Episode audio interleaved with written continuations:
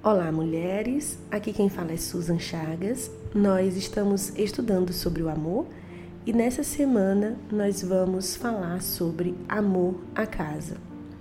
Em Marcos 10, 6 está escrito: Mas no princípio da criação Deus os fez homem e mulher. Por esta razão, o homem deixará pai e mãe e se unirá à sua mulher. E os dois se tornarão uma só carne. Assim, eles já não são dois, mas sim uma só carne. Portanto, o que Deus uniu, ninguém os separe. Talvez para a maioria de nós esse direcionamento de Jesus seja muito desafiador de viver. Alguém pode estar pensando: foi muito fácil deixar minha casa. Outra talvez esteja pensando: para mim foi muito difícil e é até hoje. Mas a ênfase do que quero falar está para além de deixar a estrutura física.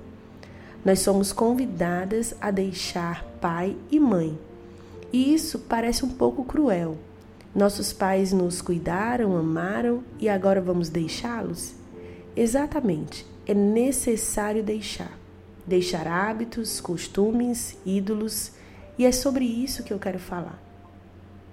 A proposta de Deus é tocar o mundo através das famílias. Ele não procura famílias perfeitas, mas sim que estejam dispostas a receber o download do céu sobre o que o Senhor espera de uma família. Que juntos possam se submeter a essa verdade e estar dispostos a recomeçar sempre. Afinal, algumas vezes vamos nos ver longe da vontade de Deus e precisaremos voltar. Para que Deus tenha liberdade de falar nas nossas vidas, muitas vezes teremos que deixar outras vozes de lado, mesmo que essa voz seja da minha mãe ou do meu pai. Precisamos estar dispostos a questionar o que recebemos dos nossos pais e confrontar com a verdade das Escrituras. Isso pode ser doloroso. Talvez você terá de escolher deixar alguns ensinamentos e crer na palavra de Deus. Quando agimos assim, estamos agindo em amor. Estamos amando o que Deus ama e estamos amando nossa descendência. Esse posicionamento não tem a ver somente conosco, mas com todos que virão depois de nós. Deixar pai e mãe também significa perdoar o que talvez você gostaria que tivesse sido diferente.